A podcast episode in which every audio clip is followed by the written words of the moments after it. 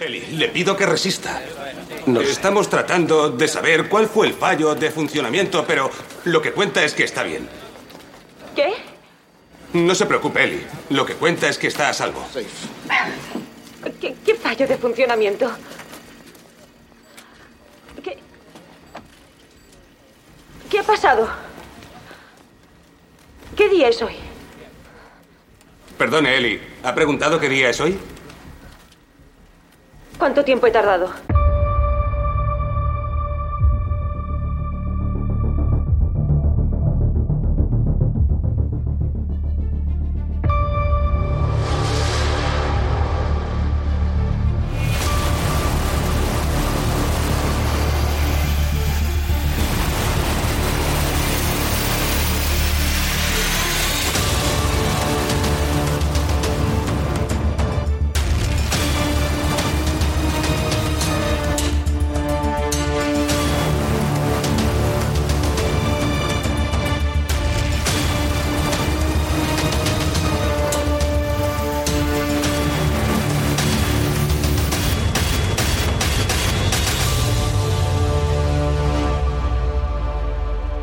Hola a todos y bienvenidos a El cine nunca muere, tu podcast de cine. Este mes traemos una película un poco más clásica dentro de nuestro rango de, películas. Nos vamos hacia hasta 1997 para hablar de Contact. Y bueno, buenas noches, Jacobo, ¿qué tal? Hola, buenas noches. Supongo que me culparás a mí de la elección de esta película, ¿no? Porque como buen espacio trastornado que soy, pues es una de las películas, digamos, de, de referencia, ¿no? De este, de este mundillo. Es una película de referencia que copió cierto director años después y que Bueno, comentaremos más adelante. después. Decíamos Contact, eh, dirigida por Robert Zemeckis. Al final, sin quererlo, seguimos con directores que juegan en, en ligas interesantes. ¿no? Zemeckis es un poco de la escuela Zack Snyder, que tanto te saca un peliculón Sí. como te saca lo que se le ocurre. No, CMX tiene grandes peliculones, como este, aunque ya hablaremos, y luego tiene importantes bazofias, o sea, importantes. Es un. Todo, a mí todo en esta película me, me resulta muy noventero. Y, y es ese perfil de director noventero, como teníamos también a Ridley Scott y tal, ¿no? Que te hace un peliculón y luego de repente te hace una cosa que dices, pero por el amor de Dios, ¿en qué estabas pensando? Pero bueno, Sí, es un poco, es un poco ese, ese rollo. Es un- también, a ver, por ejemplo, eh, el director de las explosiones, joder, no me sale el nombre ahora. Michael Bay. Transformers. Michael Bay. que hizo Michael una Bay. peli buena solo en su vida. Exacto, Michael Bay hizo una peli buenísima y luego dijo, pues ahora voy a explotar cosas. Es que, es que Bueno, aparte fue así. Hizo una peli buena, lo, lo que le moló fueron las explosiones y dijo, pues ahora ya, a lo loco. Ahora tengo presupuesto, ahora venga, a lo loquísimo. En fin. Bueno, esta, esta peli, como decías, dirigida por, por Robert Zemeckis y, bueno, se dice que basada en una novela de, de Carl Sagan. En una, aunque no es del todo, del todo cierto este, este dato, porque sí es verdad que al final fue una adaptación de, de una novela de Carl Sagan, pero mm, realmente Carl Sagan concibió la idea de esta película, él siempre lo concibió como una película. Él quería sacar una película en 1979, que tenía por aquí apuntado. Empezó a concebir esta, esta historia y empezó a trabajar en, en ella junto a. Uy, no me sale el nombre ahora. Ann. no, junto a, a- a una compañera suya, ¿vale? Buscamos ahora el dato.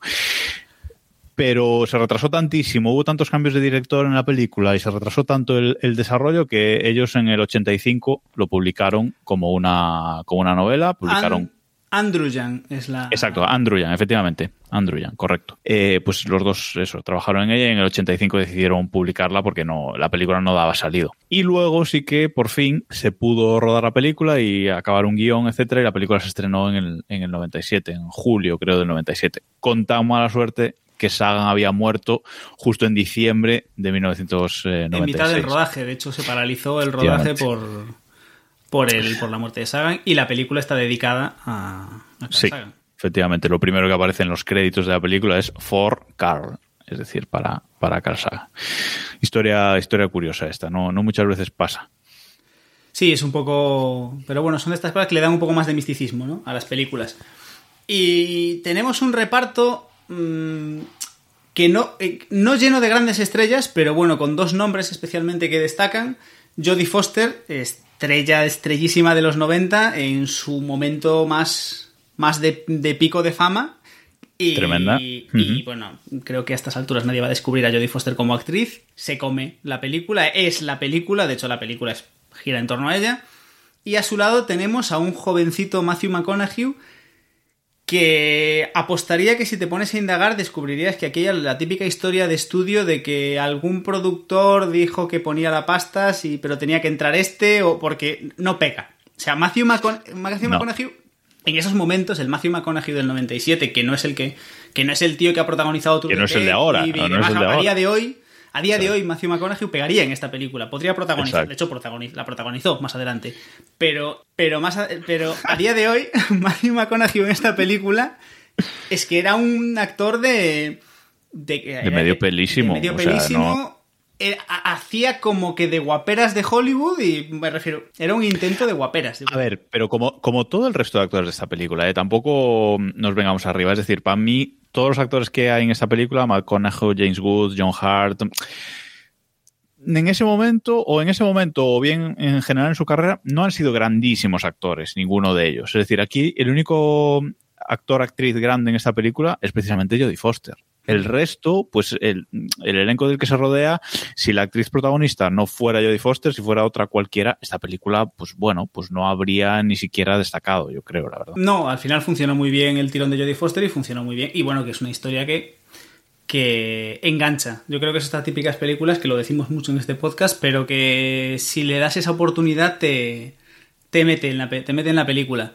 Yo voy a destacar en el cast, eso lo decíamos, teníamos a James Woods, tenemos a John Hart y yo voy a destacar porque me hizo mucha gracia eh, cuando, cuando revisioné la película, porque aparte no lo recordaba, a William Fichtner, que es, para quien no lo recuerde, el malo de Prison Break. Bueno, bueno el, el policía drogadicto que apareció en la segunda temporada de Prison Break y bueno, siguió allí en la serie Ahí está, ahí está. haciendo un papel de mm, buenazo ciego. O sea, es una cosa muy loca. Cuando te encuentras, cuando tienes tan visualizabas a un, actor en un rol tan determinado, te, te vuela mucho la cabeza. No sé, a mí me. ¿Sabe- ¿Sabes a quién se me parece mucho? A Cillian Murphy. Se me parece muchísimo en la forma de actuar e incluso en los rasgos se me parece muchísimo. Sí, Siempre... ver, Yo tengo que decir que con este tengo un poquito, lo comentamos en, en origen.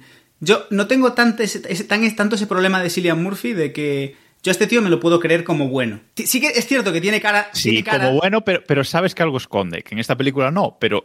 mm, sabes Pero- que algo esconde. Sí, pero no tiene ese rollo de Cillian Murphy que dice, tú no, no has nacido. Tú has nacido para ser, para hacer de psicópata. Las cosas como son. Sí, sí, sí, sí, correcto. Correcto.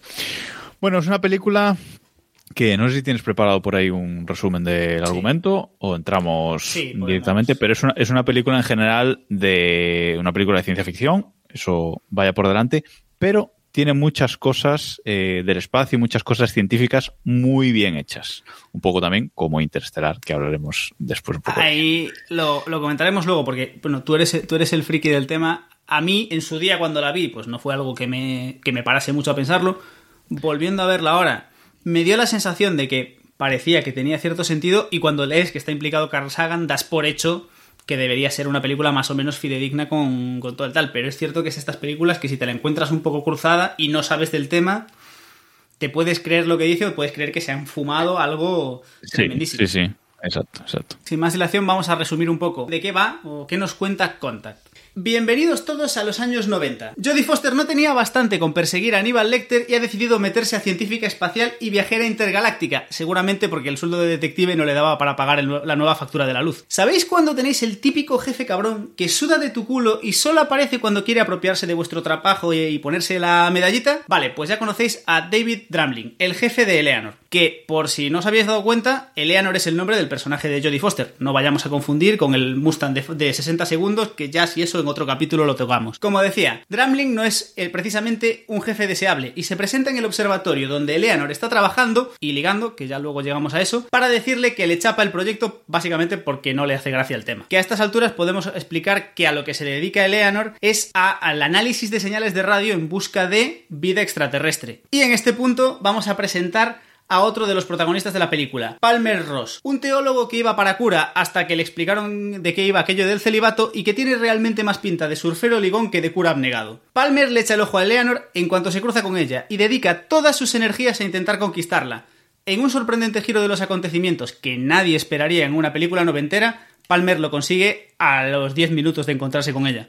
En este momento vamos a hacer un flash forward. Saltamos cuatro años y nos encontramos a Eleanor trabajando en el Observatorio de Nuevo México por cortesía de un billonario excéntrico del que ya si eso hablamos después. Una vez más, el destino va en contra de Eleanor, porque su amigo Dramling ha conseguido que vuelvan a chaparle el chiringuito. ¿Por qué? Porque estos son los 90 y los malos son muy malos y mucho malos. Y ya está. Pero justo cuando están a punto de bajar la persiana, un nuevo y casual giro del destino ocurre y Eleanor escucha algo. Ese algo no es ni más ni menos que una serie de pulsos que descubren que coincide con la secuencia de los números primos, y aquí ya se monta un sin Dios. Aparece por allí Dramling, los consejeros del presidente, el ejército y hasta Ronald McDonald para ver qué leche se está pasando y qué narices quieren contarnos los aliens. Mientras todos estos se pelean sobre qué hacer y qué comunicar al mundo al respecto del hallazgo, que sí, a estas alturas asumo que ya sabéis que Dramling se ha echado el hallazgo a la espalda y si no te has dado cuenta de eso tengo que decirte que estás muy out de los topicazos noventeros. Me parece fatal por tu parte. Decía, mientras Eleanor, mientras todos se pelean, Eleanor y su amigo y compañero Ken Clark que aquí tengo que decir que si lo que querían era hacer un guiñito a Superman, se lo podían haber currado un poco, que solo les ha faltado llamarle Kalel de segundo nombre. Pero bueno, lo dicho, Eleanor y Kent descubren que la transmisión tiene más de lo que parecía y escondido en el medio de esa secuencia estaba también un discurso de Adolf Hitler. Vale,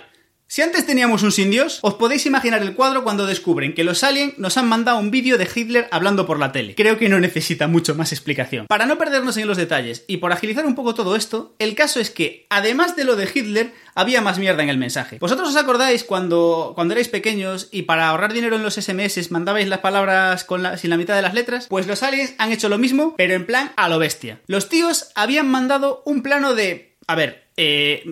Bueno, vamos a definirlo como un coso espacial que así a priori no tiene una utilidad definida. Después de las mil y una aliadas políticas que son probablemente lo más realista de la película junto con los conceptos físicos que, nos trae, se monta un consorcio internacional para cubrir el costo de lo que a estas alturas ya nos han explicado que es algún tipo de nave espacial en la que un humano, ojo, es literal uno, ya luego lo comentamos, podrá viajar a...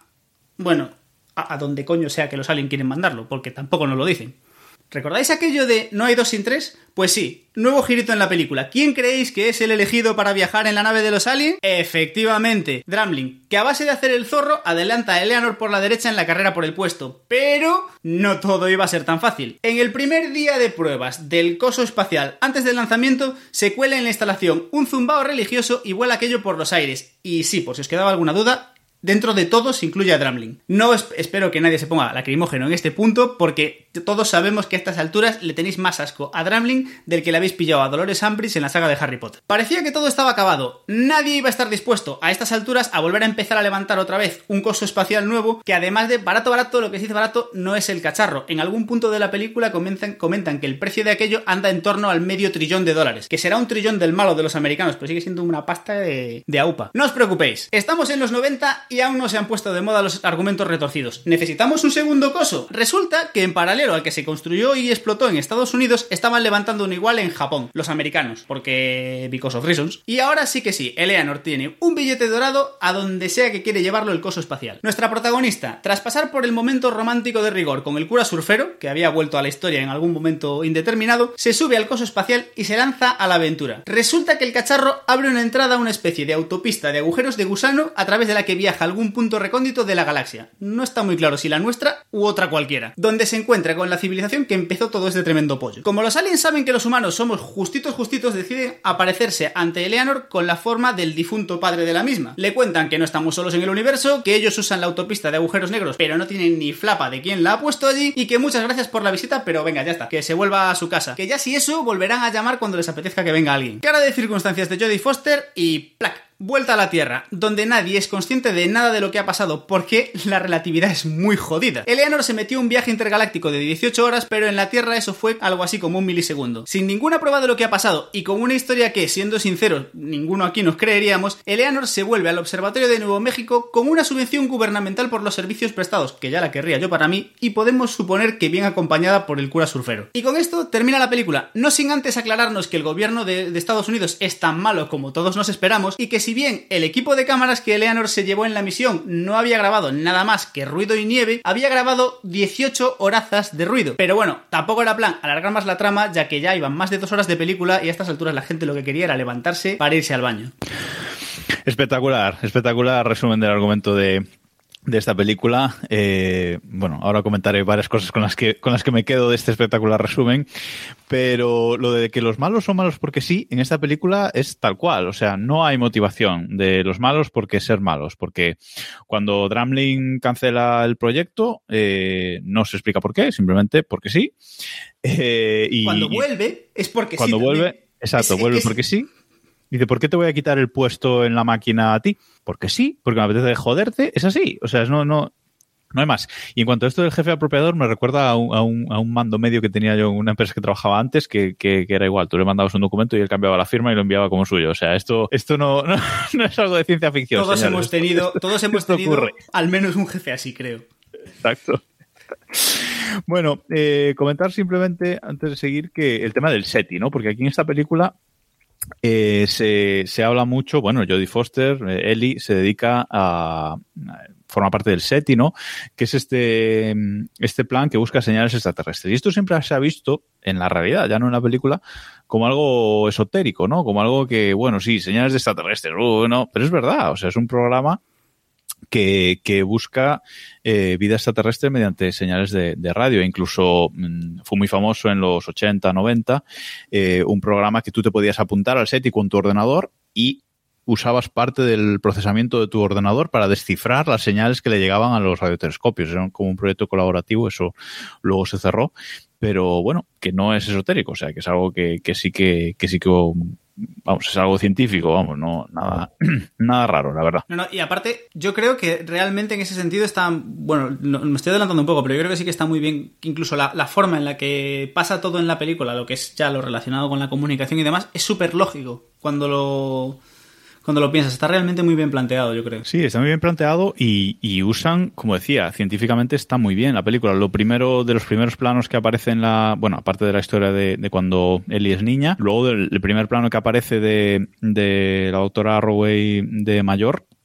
es directamente en el gran radiotelescopio de, de Arecibo, ¿no? De ese radiotelescopio gigante de en que este año, en enero de, de este año 2021, eh, pues fue destruido. Fue destruido pues por casos naturales, se, se destruyó, sufrió varios eh, terremotos y a partir de ahí no, no pudo aguantar el último gran terremoto y, y, se vino abajo y ahora mismo está destruido y de momento no hay planes para, para volver a, a construirlo, ¿no? Y en el momento que se grabó la película, pues estaba estaba nuevo prácticamente y, de hecho se ve el radiotelescopio, bastante parte del radiotelescopio, incluso las carreteras laterales del mismo. Eh, hay un momento en el que Ellie le va a gritar a Dramlin cuando le cancela el proyecto, va por una de esas carreteras laterales del, del plato de, del disco, o sea que bueno, eh, está muy bien en ese sentido.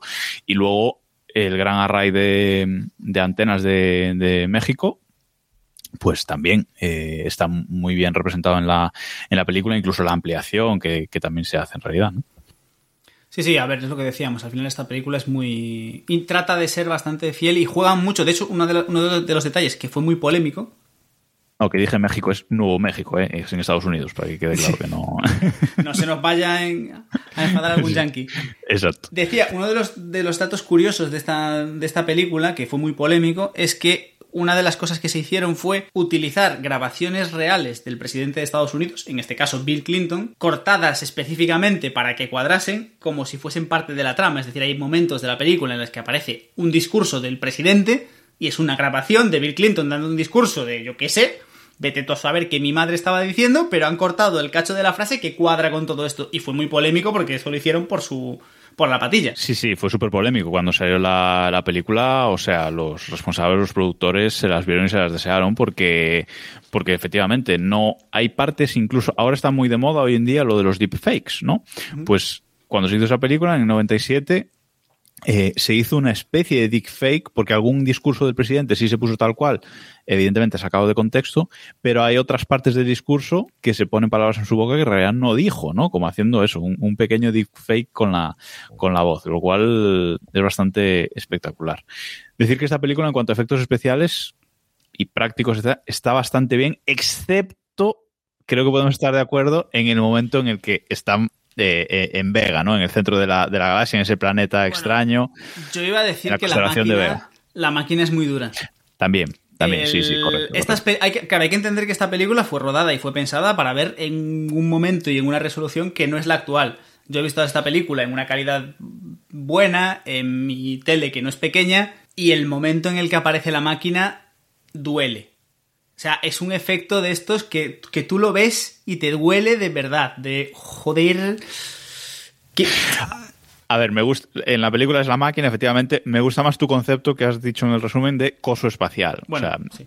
creo que me gusta más, ¿no? Pero pues sí es verdad, ¿no? Esto siempre pasa. eh, los efectos especiales de esa época se hacían pensando en las resoluciones de esa época y hoy en día cuando se remasterizan, cuando se amplían, son duros. Por ejemplo, si, si tú te ves hoy en día eh, capítulos de Star Trek antiguos, esos efectos especiales, o sea, eso no hay por dónde cogerlo, porque es que se ven incluso borrosos, porque están hechos para otras resoluciones, ¿no? Y, y si no se remasteriza y se rehace todo, pues oye, se acaban viendo mal. Pero bueno, salva bastante, ¿eh? Yo eh, salva bastante. Sí, si, salva- corta- si- si- si omites esas tres, cuatro escenas concretas, pues lo, lo dicho, la máquina y quizás la parte del, del... Lo que pasa es que yo creo que la parte del viaje en sí a mí me saca menos porque ya entras en el juego de que realmente no sabes cómo es aquello y te puedes comer que la, la historia sea más menos creíble. A mí personalmente lo que más me ha sacado a nivel de efectos especiales es el, es el tema del, del coso. Sí, o sea, tú dices cuando está en el, en el planeta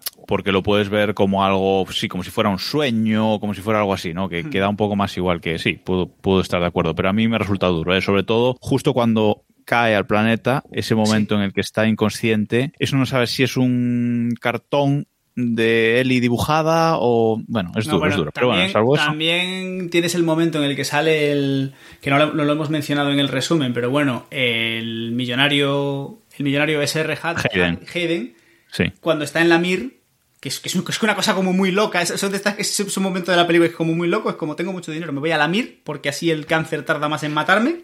Sí, sí, es un sí. rollo así. Hay menos y oxígeno porque tú el- lo digas. Y el tío está. eh, y el tío está dentro y se está moviendo. Y es, es que es, es un muñeco. O sea, es, es, es muy duro. Son efectos que, Sí, que están muy superados a día de hoy. Sí, pero bueno, sabiendo, sabiendo de la época que es la película, yo creo que no. A mí no me han sacado de la película, por ejemplo. A mí no me. Bueno, no me han sacado, digamos, de la, de la peli, que a veces te sacan. Para mí tiene una cosa muy buena. Y es que los efectos especiales empiezan hacia la mitad de la película o más allá. Y lo normal es que en ese punto tú ya estés muy dentro. Si te, si te hubiesen cascado el, eso, la escena de la Mir en los primeros 10 minutos de la película, a lo mejor ya, te, ya como que te, te entra más cruzado. Pero en ese punto ya estás dentro. Y bueno, te dejas llevar porque la, porque la película, bueno, al menos para mí lo merece. Sí, es una película que es verdad, no hay efectos especiales. Creo que hasta que se ve la máquina por primera vez. O sea, que es bastante avanzada la película. De hecho, esta película, una de las críticas que tiene es que tarda mucho en entrar en ritmo. No en enganchar, porque realmente la historia de la película te engancha desde el principio. Es decir, es una niña que observa el espacio, que luego se dedica a eso, que está escuchando señales alienígenas. Tú viendo esta película sabes que en algún momento va a escuchar una señal alienígena, o sea, es así, estás esperando que ocurra.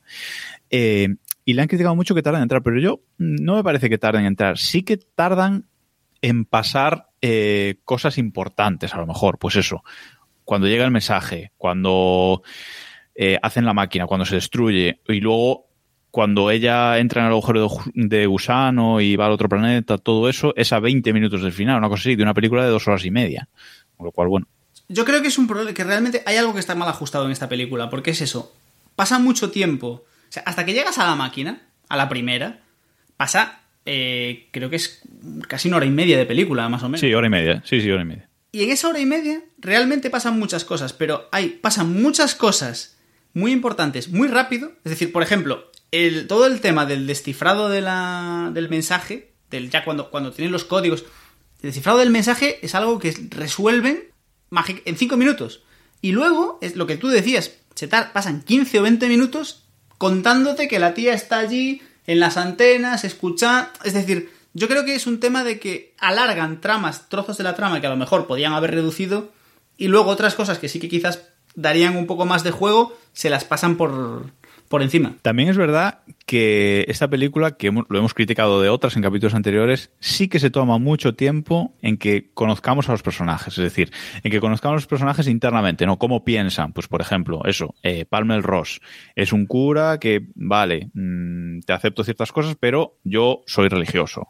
Y luego Ellie, pues es eh, muy intimista con sus cosas, muy científica, pero luego mm, es una persona, eso, muy intimista, muy tal. Entonces, bueno, tampoco me sobra. A mí, yo no diría que me sobran partes de la película. No, no puedo decir que me sobran partes de la película, realmente. Yo tanto como decir que sobran, no. Quizás otro montaje podría darle un poco más de ritmo, pero no, la película yo creo que funciona. Bueno, me gusta mucho la parte de que el mensaje que envían los extraterrestres es el vídeo de Hitler. Ese primer vídeo enviado al espacio por la humanidad. O sea, ese detalle, ese es genial. O sea, por eso que se nota que es una película de gente que sabe, ¿no? De una película en la que ha trabajado Carl Sagan, el mejor divulgador científico de la historia, ya está. O sea, no hay más, sin paños calientes. Y devuelven el primer vídeo que se lanzó al espacio. De hecho, el padre de él, y bueno, el extraterrestre... mm, disfrazado de padre de Eli, sí. le dice que ellos no contactaron, que ellos solo estaban escuchando, ¿no? Y, y- y escucharon este vídeo de Hitler y luego para saber que, que los habían escuchado se lo devuelven, ¿no? Junto con 65.000 páginas de garabatos. cosas. Por- Está- pero está muy bien, está muy bien.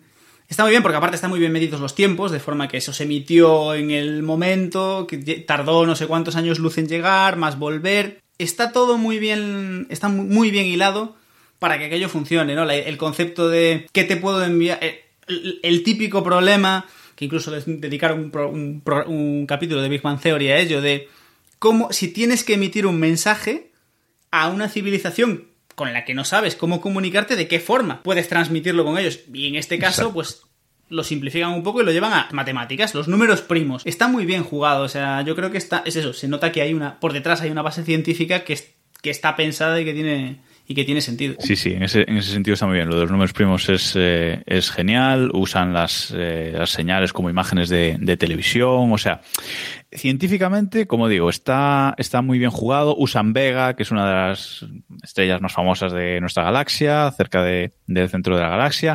Decir, Está todo muy Tengo que decir muy una cosa en este sentido, y es que en la película, al menos en versión original, se refieren a los alienígenas todo el tiempo como los veganos.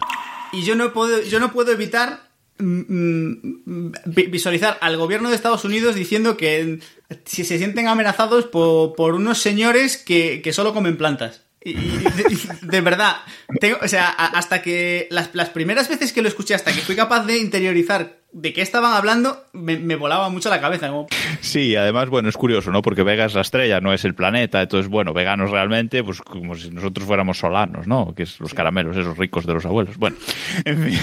en fin. Y luego, en cuanto a científico, y por acabar ya con la parte científica, el tema de los agujeros de gusano.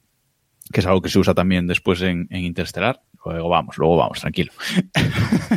Eh, este concepto, eh, esa teoría de Einstein, que no está demostrada, no está probada, pero bueno, que, que, parece una teoría factible y real, lo usan en esta película muy bien, con esa, como decías, con esa autopista de agujeros de gusano que va saltando entre distintos puntos de, de la galaxia, pues hasta llegar a, a, Vega. Es curioso lo de los alienígenas. Bueno, perdón, perdón. No, decir, a mí no me queda claro si realmente llegan a Vega o si Vega es un punto. Porque la sensación que yo me, que yo me quedé viendo la película es que el primer salto es a Vega, ¿no? O sea, él ya entra, salta a Vega, pero llega a Vega y empieza a saltar más. Y llega a, no sé, a algún otro lado. O esa es la sensación que yo tuve cuando, cuando vi la película. Que no es que, como que no se quedaba en Vega, que seguía por allí, que seguía yendo hacia adelante. Sí, no queda claro. Es decir, ella realmente lo que viaja es al centro de la galaxia, al centro de nuestra Vía Láctea. Vale, no queda claro exactamente la posición en la que están y, y es una duda mm, que, es- que está bien, que está bien planteada porque no, no queda claro, no le interesa a la película tampoco dejarlo claro y está bien que así sea. A mí lo que no me gusta de esta parte es eso de que, bueno, este es el primer paso para la humanidad, tú vienes aquí, has visto esto, sabes que es real y ya está. Y pírate de aquí. Es interesante, es muy lógico desde el punto de vista, porque aparte ellos te lo siembran muy bien, te dicen que cuando, bueno, primero te dicen que cuando ellos llegaron eso ya estaba ahí, o sea, toda la autopista esta ya estaba ahí montada y no saben Sí. qué coño pasó, con lo cual es como nosotros somos más viejos que un bosque, pero hay otros que son más viejos que nosotros, y te dicen que llevan milenios haciendo esto.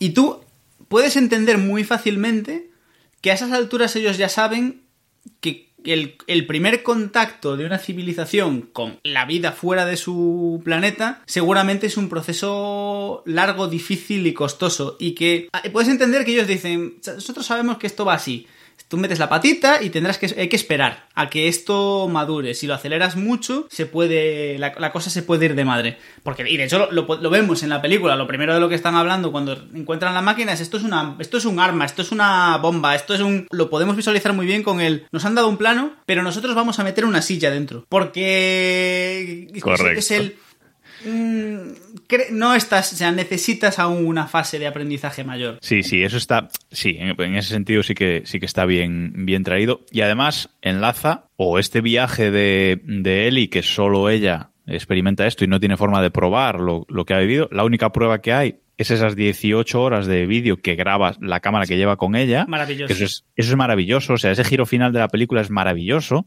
Sí, sí. En plan, ¿has leído el informe confidencial? Ha grabado 18 horas de vídeo. Vale, ya está. O sea, porque tú, cuando ella está declarando hacia el final de la película ante el Congreso, puedes llegar a dudar, y bueno, la película quiere que dudes de Sí, sí. si ello lo ha soñado o si es real. Pero luego te meten ese girito final de no, ha grabado 18 horas de vídeo. Es decir, lo ha vivido realmente, ¿no?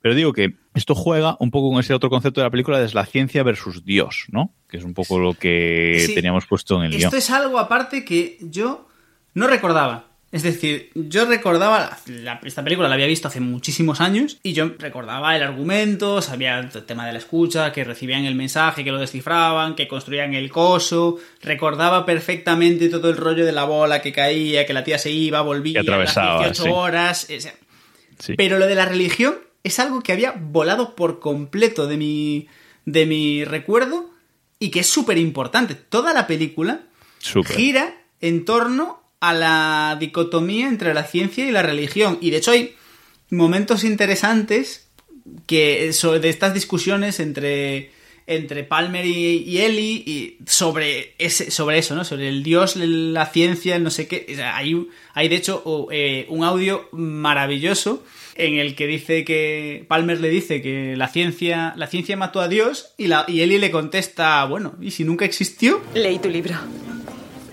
Ya empezamos. ¿Puedo recitártelo?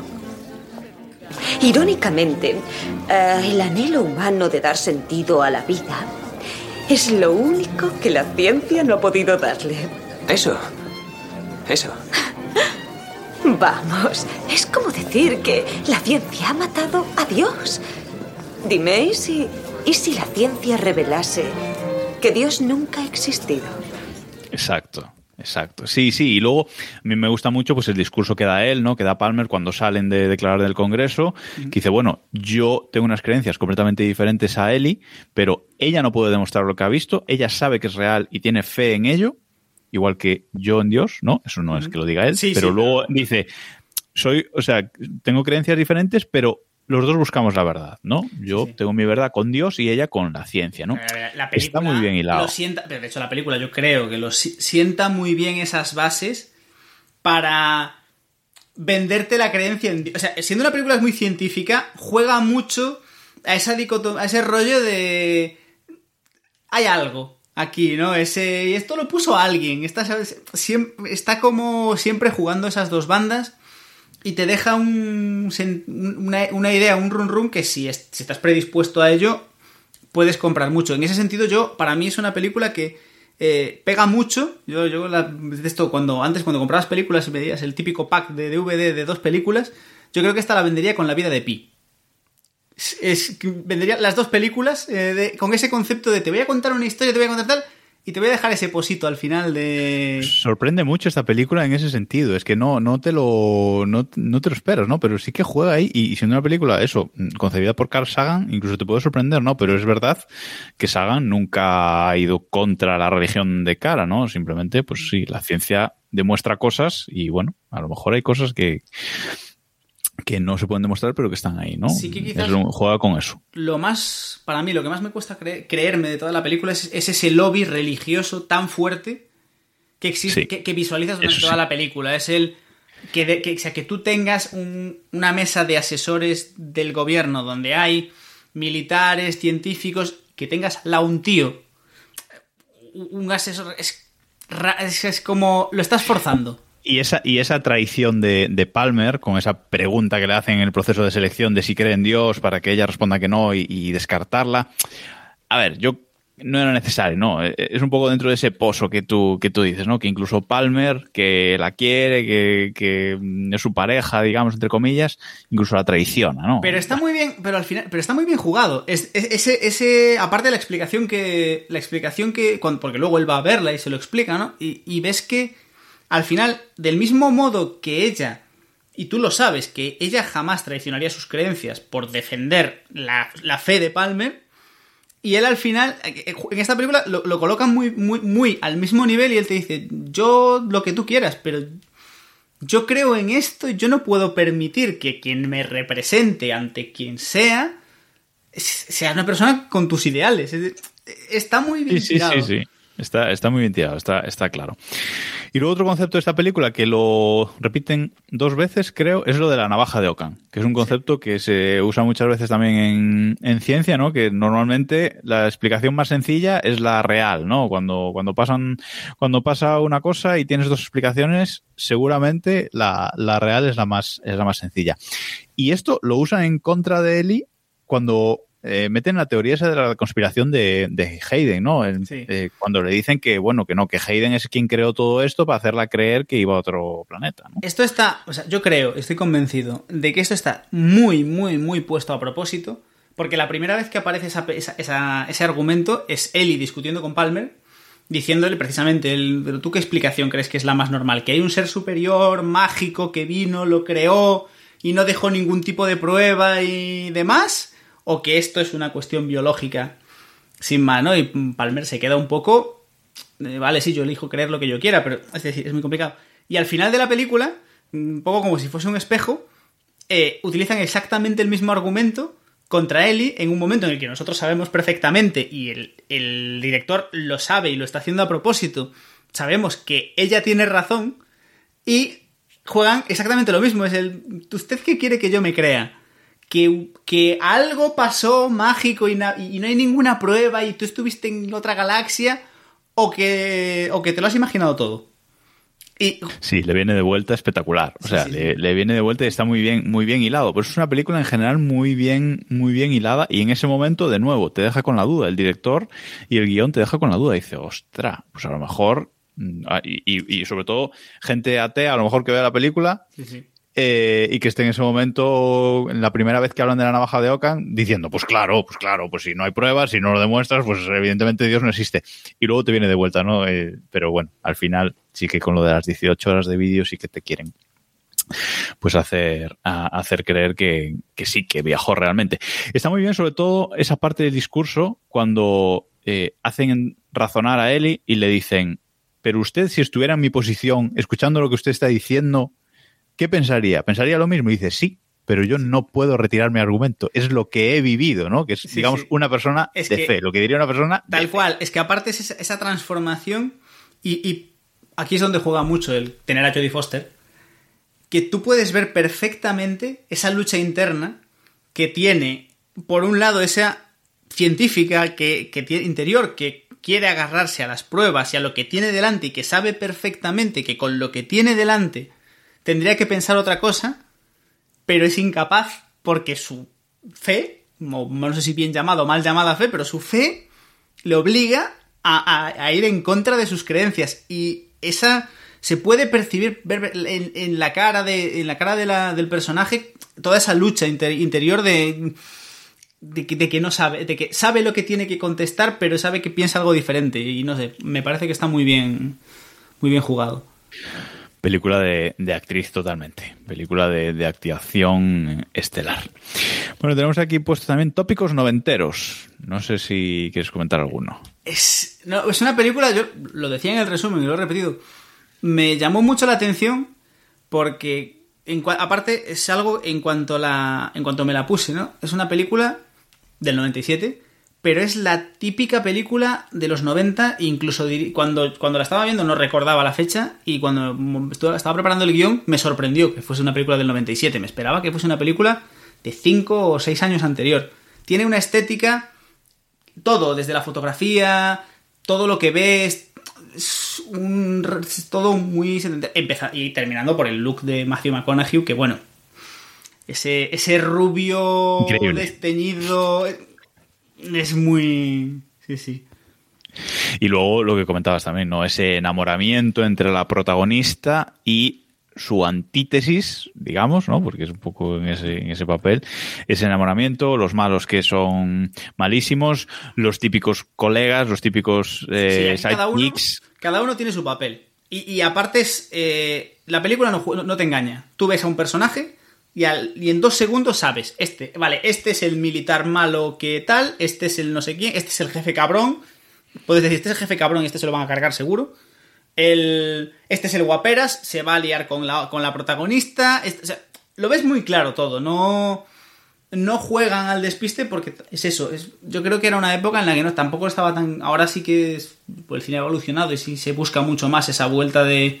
Esa profundidad, esa vuelta de tuerca de los personajes, pero aquí esto era muy sota caballo rey. A mí me gusta mucho el, personaje de, que hace William Fitcher, o sea, Kent. Eh, es un personaje que, para mi gusto, aparece poco en la película. Es ese, es ese sidekick, esa persona con la que eh, monta la empresa, entre comillas, o monta el, nuevo proyecto después de que le intenten cerrar el- lo de SETI. Y, y es una persona que es, que es ciega, eh, no ve. Y es importante eh, cuando están activando la segunda máquina, sobre todo, porque él se supone que tiene mejor oído que nadie. Sí, porque, él tiene un- precisamente porque es ciego y es, tiene como super oído, además es Superman, ¿no? Es Kent. Sí, sí, sí, o sea. Entonces- Él es, el que, es- él es el que descubre lo de Hitler. Porque Exacto, escucha algo exacto, raro en el tal. exacto. Él es el que descubre que hay algo más después de lo de Hitler. Y él es el que dice que tienen que continuar cuando están en, el, en la Sí, que es el, el único que, que- que escucha entre todas esas interferencias, ¿no? Es como una persona, eso, con super oído que puede llegar a distinguir, pues, mucha, no super oído en plan Sí. superhéroe, ¿no? Pero, pero sí que, que, que muy buen oído. Es una persona que entre la interferencia, pues, distingue, distingue las cosas, ¿no? Y gracias a eso, pues, ella puede viajar realmente. O sea, es un personaje muy importante que para mí sale poco y me gusta bastante el, Sí. el personaje. Que tengo que decir que ese momento es el. Yo creo que es el, gran patinazo, bueno, entre comillas, patinazo, ¿no? Pero es el momento de la película que dices: Tú tienes una máquina que ha costado medio trillón de dólares, con una tía, la, la primera explotó, no sabes lo que está pasando ni lo que va a hacer, tienes una tía ahí metida, con la que pierdes comunicación, y tú sigues porque hay un tío ahí que te dice, ella dice que sigas. Mis cojones. Bueno, a ver, no sé. Yo tampoco, A tampoco me he chirriado tanto, pero. A ver, es un. eh, lo, lo compras, Es una compras. concesión. Es una concesión, pero es, es, es de estas típicas cosas que la ves y dices. Ay. Ay. Por los cojones y vas a seguir tú con el cacharrito. Sí, en la vida real, pues evidentemente. Pero bueno, es un cacharro que no conocen, yo qué sé, yo qué sé. Más cositas. Ahora sí, la inevitable comparación con Interestelar, la película de Christopher Nolan, la película estrenada en 2014, que muchos dicen que es un remake de Contact, y realmente no podemos decir que no lo sea. Es un remake muy avanzado de, de Contact, usando otros conceptos, pero también eh, trayéndose eh, consigo conceptos de, de esta película, un montón de conceptos que usa esta película. Es un. Bueno, bromas aparte. eh, siempre me meto mucho con este tema, porque aparte sabes que me encanta, me encanta darle cera a Interstellar. Pero. Yo recuerdo. Sí, sí que es cierto que yo recuerdo que cuando vimos Interstellar, que tú aún no habías visto Contact, de hecho. Y recuerdo. Interstellar y te lo dije. Salí del cine y lo primero que te dije fue. Esta película ya la he visto. O sea, esto es un remake de Contact. Ya la he visto. Esto es. O sea. Nos la ha colado. El, el señor Nolan nos la ha colado. Y es, en cierta parte, es cierto. Es decir, el. Digamos que la línea general de la película es la misma. Hay, un, hay una persona científica que hace un viaje eh, espacial, que tiene una experiencia y demás. Luego, hay muchas cosas que la separan. Científicamente hablando, pues evidentemente el conocimiento que se tiene ahora no es el conocimiento que se tenía en el 97. El presupuesto, evidentemente, no es el mismo. Y bueno, hay infinidad de diferencias. Pero creo que, y si alguien no lo ha, si alguien no ha visto las dos películas, yo le invito por favor a que lo haga, porque realmente hay una, sí, hay, hay algo, es muy difícil de explicar, pero tú, la, tú ves las dos películas y tienes ese rollo de que es que, A ver, evidentemente eh, las dos películas escuchan una señal eh, extraterrestre lo que pasa es que en un caso son extraterrestres de verdad y en el otro no. Bueno, un día hablaremos de Interestelar. Eh, eh, pero bueno, están escuchando eh, señales extraterrestres, tienen una nave para viajar a través de un agujero de gusano, justamente, igual que en este caso, viajan a otros planetas y traen conocimiento de otros planetas a, la Tierra. En ese sentido, son dos películas totalmente gemelas. Pero yo voy más allá. A mí no me parece un remake, a mí me parece una continuación de Contact. ¿Por qué? Porque este primer contacto no se trae ninguna prueba. Jodie Foster, Ellie, no se trae ninguna prueba a la Tierra.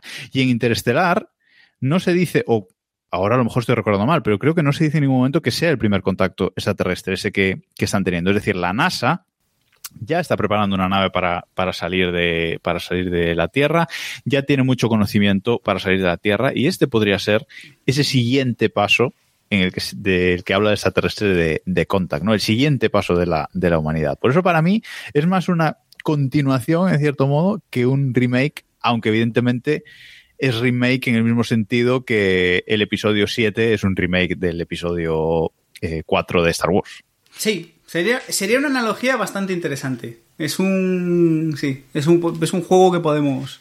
que podemos seguir. Lo dicho, para mí es un.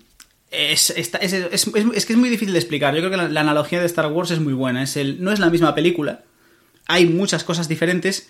Pero sí hay un hilo conductor y hay una serie de cosas básicas que te llevan a inevitablemente a unirlas entre en tu cabeza.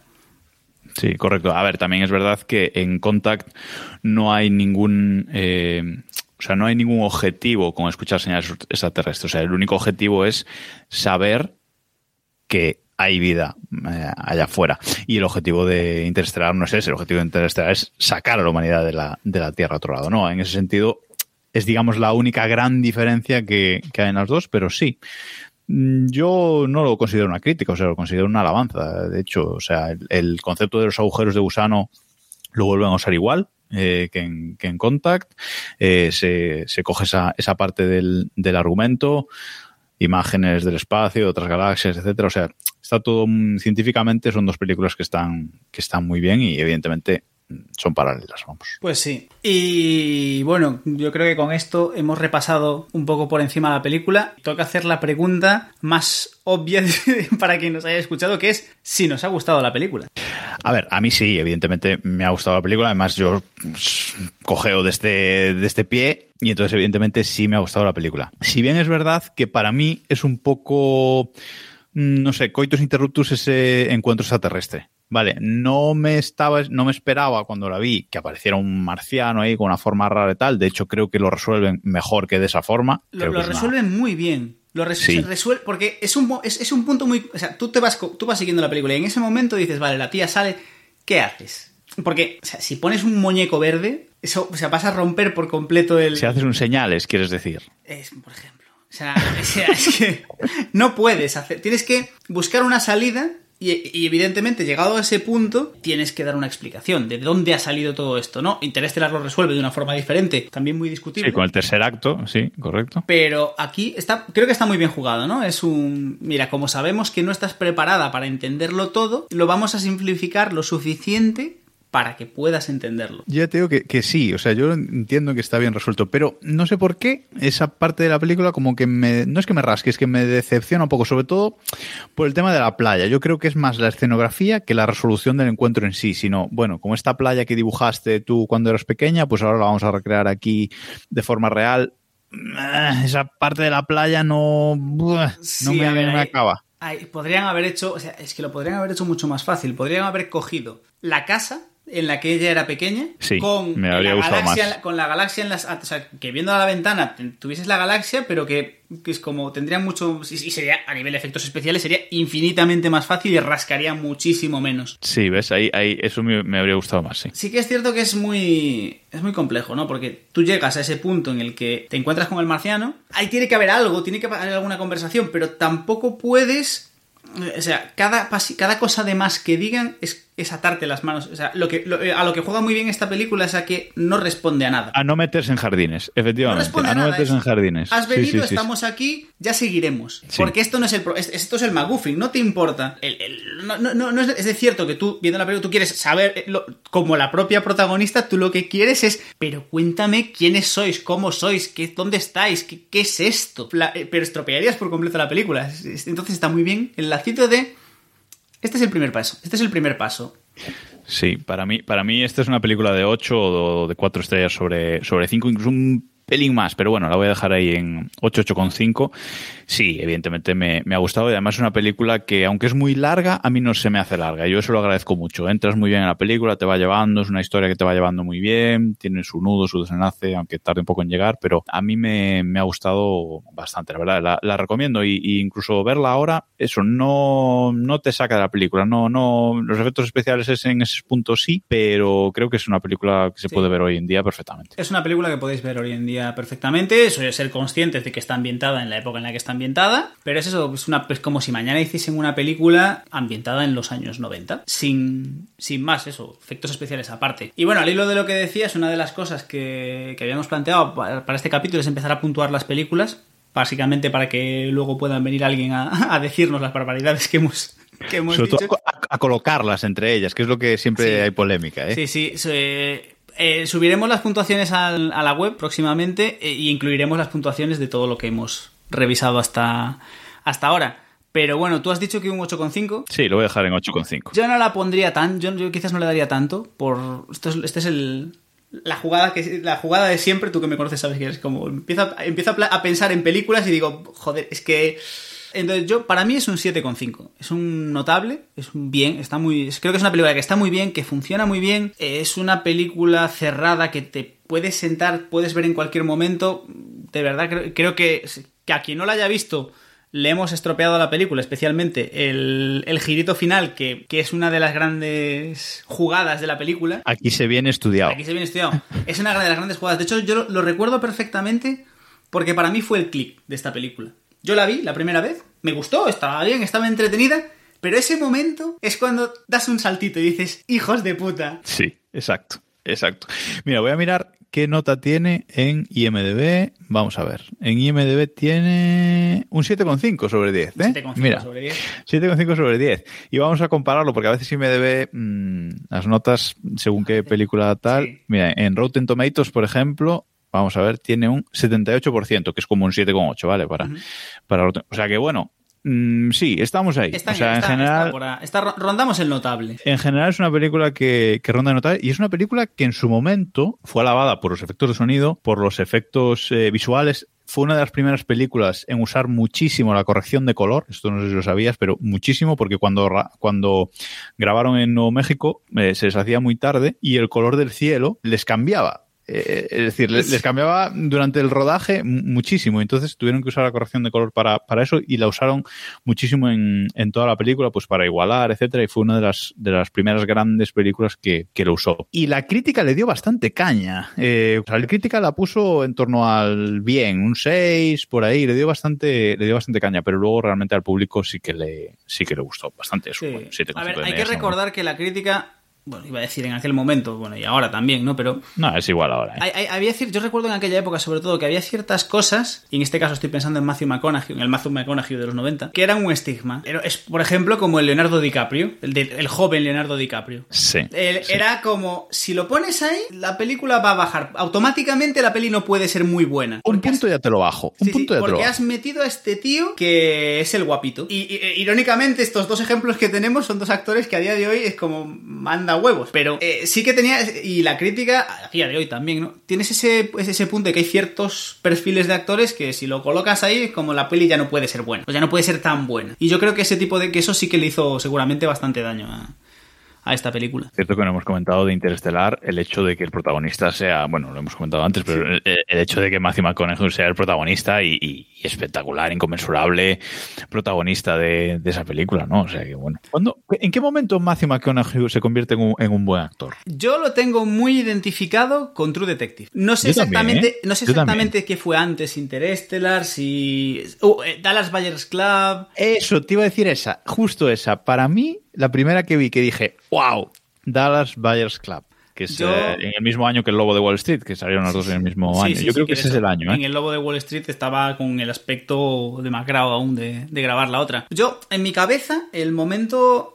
El momento del click, digamos, ¿no? Y de como que todo el mundo aceptó que Matthew McConaughey de repente era un buen actor. En mi cabeza lo tengo muy asociado a True Detective, pero sí que es cierto que seguramente el gran, la gran revelación fue Dallas, Dallas Buyers Club.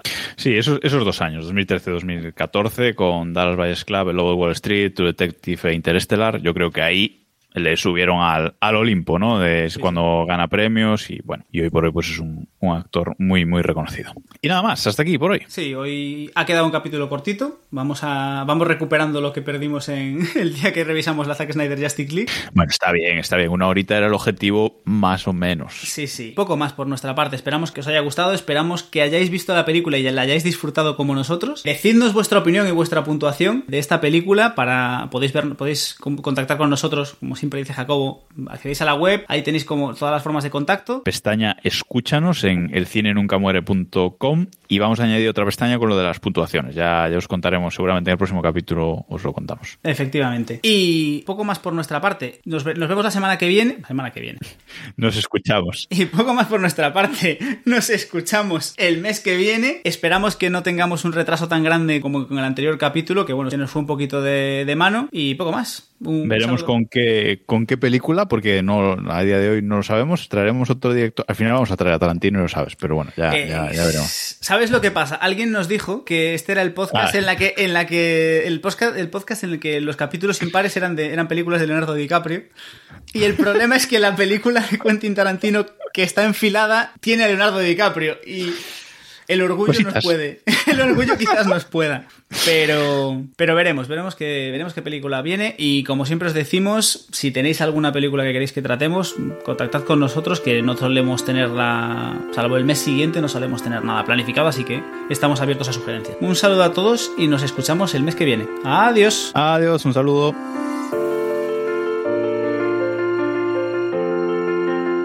Te puedes creer lo que dice o puedes creer que se han fumado algo tremendísimo.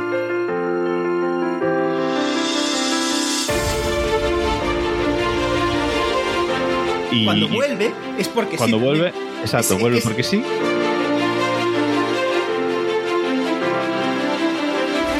Yo a este tío me lo puedo creer como bueno. Pero lo de que los malos son malos porque sí, en esta película es tal cual, o sea, no hay motivación.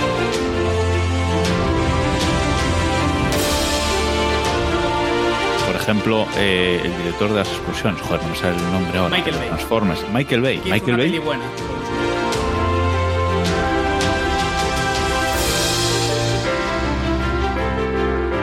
Ay, por los cojones ibas a seguir tú con el cacharrito.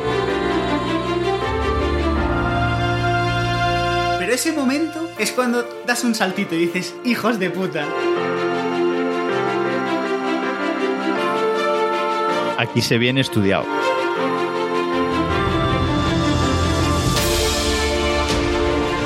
Los típicos colegas, los típicos eh, sidekicks. No es algo de ciencia ficción. Todos hemos tenido, todos hemos tenido ocurre. al menos un jefe así, creo. Si se sienten amenazados por, por unos señores que, que solo comen plantas. Aquí se viene estudiado. Tú has nacido para, ser, para hacer de psicópata. Las cosas como son. Pírate de aquí.